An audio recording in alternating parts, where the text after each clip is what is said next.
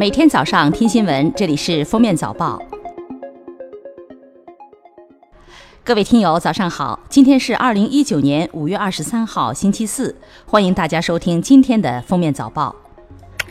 首先来听今日要闻：财政部、税务总局近日发布公告，依法成立且符合条件的集成电路设计企业和软件企业。在二零一八年十二月三十一号前，自获利年度起计算优惠期。第一年至第二年免征企业所得税，第三年至第五年按照百分之二十五的法定税率减半征收企业所得税，并享受至期满为止。二十二号，南京东方文理研修学院董事长、应天职业技术学院原党委书记王忠平和南京市应用技术学校校长张景。因在办学过程中涉嫌诈骗犯罪，被南京市公安机关依法刑事拘留。同时，该两人还存在严重的违规招生等行为，导致部分学生和家长因学籍问题聚集。公安部年初以来查明了一批民族资产解冻类诈骗虚假项目和组织，并于二十号公布了第二批六十一个虚假项目和组织，包括中华爱心基金会、民政一卡通、国家养老中心。中华人际网等都是诈骗。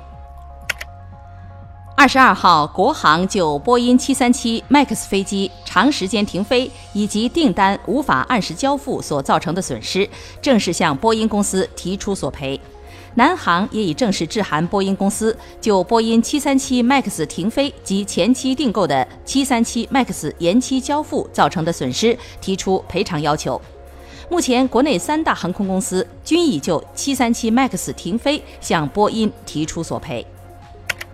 贵州茅台党委原副书记、原董事长袁仁国严重违纪违法，被开除党籍、开除公职。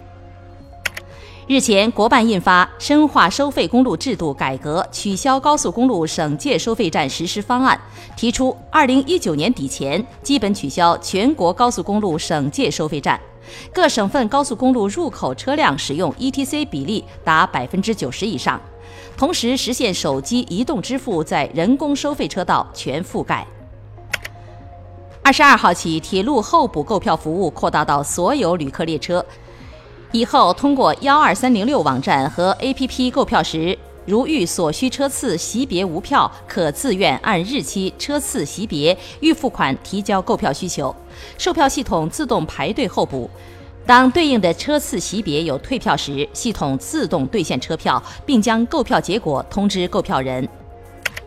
中央气象台预计，未来三天，我国北方地区将出现今年首轮大范围高温天气。北京、天津、河北、河南、山东等地的气温将达到三十七到三十九摄氏度，局地将超过四十摄氏度。北京最高气温局地可达三十七度以上。最高人民检察院第六检察厅厅长袁明指出，因民间借贷纠纷案件的事实简单、合同履行的路线短促、成诉的证据要求低等，致使民间借贷纠纷成为虚假诉讼的重灾区。下面是热点事件：对于日前上交所关于步长制药公司二零一八年年度报告的事后审核问询函中的问题，步长制药二十一号晚发布公告称，经公司自查。丹红注射液不存在媒体所报道的不良反应情况及质量问题。近年来，丹红注射剂多次被媒体爆出存在不良反应，且多次出现在安徽、内蒙古、河南等省市卫计委或三甲医院的监控名单上，被重点监控或限制使用。最近，甘肃兰州警方公布了一段新型碰瓷视频，碰瓷者穿着讲究，专盯遛弯不拴绳的狗狗，发现目标后马上戏精上身，直接扑上去，假装被狗狗咬伤。警方提醒：小心被套路，遛狗请拴绳。五月二十一号，北京互联网法院对极限运动爱好者吴永宁家属诉花椒直播平台案作出一审宣判。认为花椒直播应对吴永宁的坠亡承担次要轻微责任，判决向原告赔偿三万元。二零一七年十一月八号，吴永宁在攀爬长沙华远国际中心时失手坠落身亡。近日，在浙江嘉兴市妇幼保健院，徐女士生下二胎后，发现宝宝的头皮竟然少了一块。医生介绍说，新生儿发生这种情况的概率是几千万分之一。因新生儿的免疫力低下，极易受感染，致严重后果。医生当即决定为患儿做头皮修复手术。目前，宝宝在术后恢复中。十八号，浙江杭宁高速一辆疾驰中的大巴车尾部冒出浓烟，一轿车司机发现后立即超车，不断点刹逼停大巴，并报警。等乘客全部疏散后，大巴车立即被火吞噬。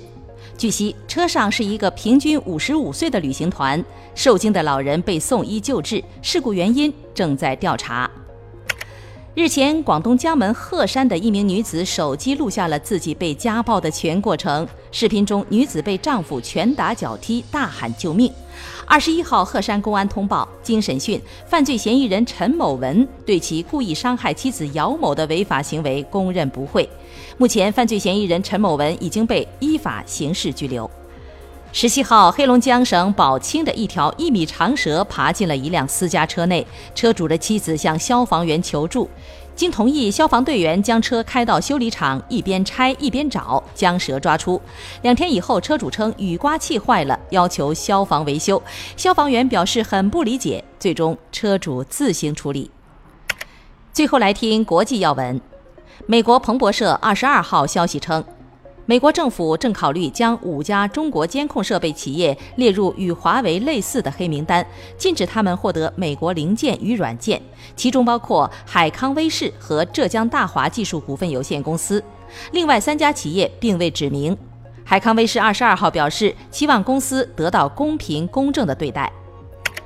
五月十六号，据媒体报道，英国的一名女子患罕见睡眠障碍，梦游网购，差点买到破产。